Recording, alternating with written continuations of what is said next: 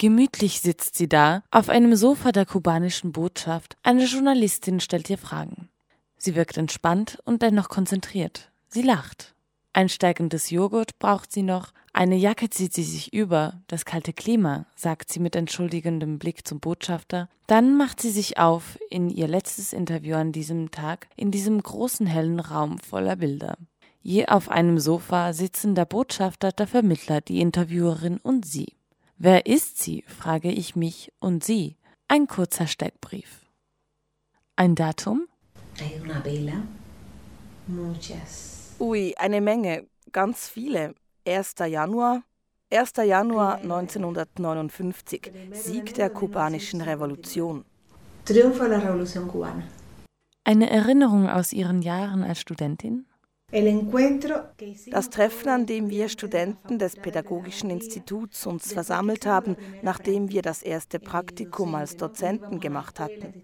Wir gingen in Schulen an verschiedene Orte des Landes, um zu üben. Als wir zurückkehrten, haben wir ein Treffen organisiert, wo wir alle Probleme, die wir gesehen hatten, zusammentrugen und auch alles, was wir ändern wollten. Das hat mich begeistert. Das ist eine der Sachen aus meiner Studentenerfahrung, an die ich mich erinnere und die mir gefallen hat. Denn aus der Erfahrung, also aus der Theorie, die wir gelernt hatten und aus dem, was wir in den Praktika gesehen hatten, konnten wir nun analysieren und Verbesserungsvorschläge zur kubanischen Erziehung zusammentragen. Einen Traum? Ganz ehrlich, ein Traum, der mir sehr, sehr nahe ist. Ich will, bevor ich sterbe, einen glänzenden, vorzüglichen kubanischen Sozialismus verwirklicht sehen. Wie wäre denn ein solcher glänzender, vorzüglicher kubanischer Sozialismus? Wir erfinden ihn gerade. Einen Film? Ay, cantidad de me gusta, einer, der mich besonders beeindruckt hat, La Vita e Bella von Benini. Ein Lied oder ein Musikstück. La Era von Silvio Rodriguez. Das ist ein Lied, das er Che gewidmet hat, als dieser gestorben ist. Ein Zeitpunkt, der ihr Leben veränderte? Das sind Fragen, die das Innere rauskehren Vieles hat mein Leben verändert, aber die Universität, also die Tatsache, in die Uni einzutreten, hat mir viele Wege und Spuren gezeigt, um zu dem zu werden, was ich heute bin.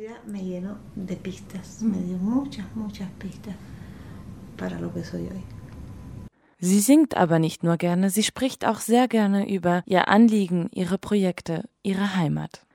Was verbinden Sie mit Kuba? Oder anders, das Erste, was Ihnen einfällt, wenn Sie an Kuba denken? Ein sehr großer Stolz. Ich fühle mich sehr stolz, Kubanerin zu sein. Und eine starke Energie ergreift mich, um Kuba zu beschützen vor jeglicher Art von Feindseligkeit. Sie haben das Gefühl, Kuba müsse man beschützen. Ja, ich bin in der Defensive. Ich habe immer das Gefühl, dass wenn man von Kuba spricht, wir Kuba verteidigen in jeglicher Angelegenheit, jeglicher Art, jeglicher Situation.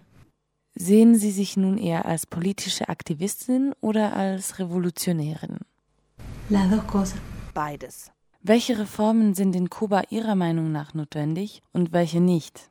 Bueno, así tan, tan precisamente no te lo puedo decir. Also so ganz präzise kann ich das nicht sagen, aber ganz generell als kubanische Bürgerin aus dem, was wir Kubaner tagtäglich besprechen. Seit langer Zeit verlangten wir Kubanerinnen und Kubaner Reformen in der Lebensmittelproduktion und es gibt sie bereits. Seit langer Zeit verlangten wir Modifikationen im Erziehungswesen und es gibt sie bereits. Seit langer Zeit verlangten wir Modifikationen im Gesundheitswesen, vor allem was Organisation und Administration Migration anbelangt. Und wir beobachten bereits diese Veränderungen im Gesundheitssystem. In vielen anderen Gebieten wie der Wirtschaft wird bereits gearbeitet, obwohl noch mehr getan werden muss. Ich glaube, man muss einfach daran arbeiten, funktionale Mechanismen, die unserer Entwicklung angepasst sind, in allen Sektoren der kubanischen Gesellschaft zu produzieren.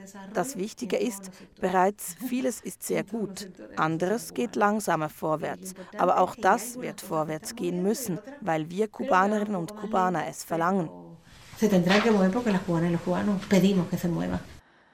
Was sollte Kuba nie verlieren? Su soberanía y su justicia social.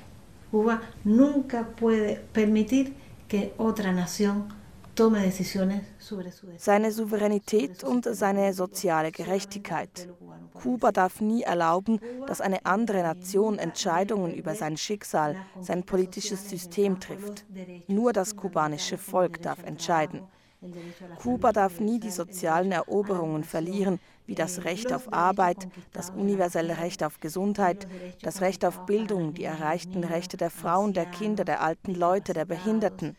Alles, was auf sozialem Feld erreicht wurde, darf man nicht verlieren. Im Gegenteil, man muss genau in diese Richtung weitergehen.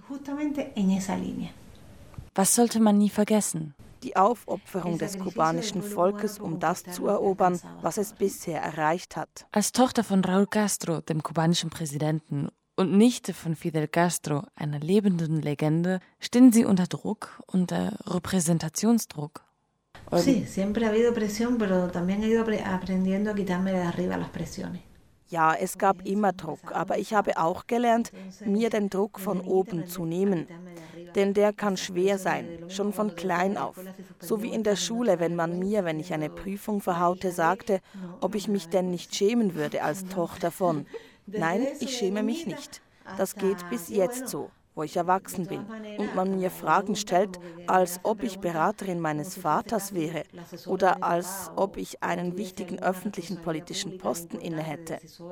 Da ich den jedoch nicht habe und die Antworten also nicht weiß, kann ich sie auch nicht geben.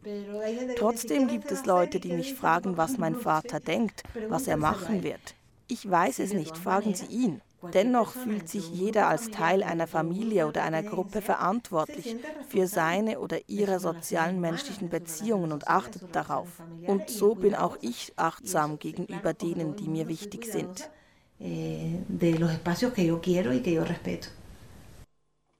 Sie sind Direktorin des CENESEX, des Nationalen Zentrums für Sexualerziehung in Havana. Wie kamen Sie zum Thema Gender?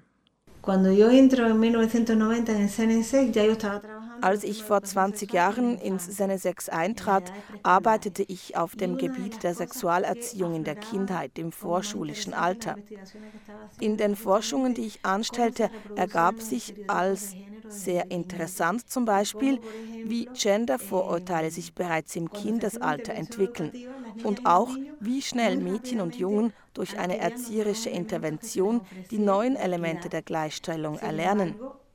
Hingegen lag das Hauptproblem bei den Erwachsenen, bei den Kindererzieherinnen und bei den Eltern. So habe ich gelernt, dass man nicht vorwärts kommen kann auf dem Feld der Erziehung, wenn nicht mit den Erwachsenen zusammengearbeitet wird, die einen starken erzieherischen Einfluss auf Kinder haben. Gleichzeitig systematisierte man in Kuba auf akademischem Niveau bereits die Gender Studies, was uns viel mehr Mittel zur Analyse und Interpretation der Realität gab. Von dieser Auseinandersetzung mit Gender kam ich zur Problematik der Diskriminierung von Menschen wegen ihrer sexuellen Orientierung und Genderidentität. Und von da zur Wahrnehmung, dass die Problematik transsexueller Menschen nicht mit ihrem Geschlecht, sondern mit kulturell erzeugter Genderkonstruktion zu tun hat. Das heißt, es ist mehr ein Problem der Gesellschaft denn der transsexuellen Menschen. Personas transexuales no tiene que ver con su sexo, sino con los atravesamientos culturales de la construcción del género. O sea, es más un problema de la sociedad que de las personas transexuales. Wäre es gesellschaftlich also möglich, in Kuba sowas wie die allwöchentliche Radio Rabe-Sendung Gay Radio auszustrahlen? No. Im Moment nicht, aber wir gehen Schritte in die richtige Richtung. Wir bilden Aktivistinnen und Aktivisten aus, betreten auch langsam die Medienwelt und finden so immer wieder Anhänger. Senesex ist bereits fix in einem Radioprogramm vertreten. Unsere Themen werden also zur Debatte gebracht. Nur ist die Sendung recht spät, um 10 Uhr nachts. Aber wir müssen vorwärts blicken und nach und nach Änderungen bewirken und in diese Richtung unternehmen wir bereits Schritte. In weniger als fünf Jahren werden wir am Ziel sein, indem wir Leute ausbilden. Denn mit ausgebildeten Leuten fließen die Ideen besser. creando, formando gente, formando gente. Ya cuando haya más gente, surgen y fluyen mejor las ideas. Was ist mit den gängigen Vorurteilen über Macho-Latinos und deren hörige Frauen? Hemmen sie die Entwicklung, die Sie und Ihre Organisation anstreben? Das hat sehr stark geändert. Die kubanische Frau ist viel unabhängiger. Sie kann besser mit ihrem Partner die Verantwortungen im Haushalt aushandeln. Ihre Räume der öffentlichen, professionellen, politischen, gesellschaftlichen und gemeinschaftlichen Partizipation. Es entsteht ein Prozess der Interpretation der Bedeutung Mann oder Frau zu sein, der traditionellen Rollen indem wir aufzeigen, woher diese Schemas und vorgeprägten Bilder kommen und warum sie existieren, befreien sich die Leute. Bis diese Aufklärungsarbeit nicht geleistet wird, verstehen die Leute nicht, warum sie sich ändern sollten, was das für einen Sinn hätte. Und das ist genau das, was wir zu vermitteln versuchen. Eh, la gente entonces se libera, pero mientras que no le das las claves de por dónde viene todo esto, la gente no entiende por qué tiene que cambiar y qué sentido tiene cambiar. Y eso es lo que nosotros tratamos de transmitir.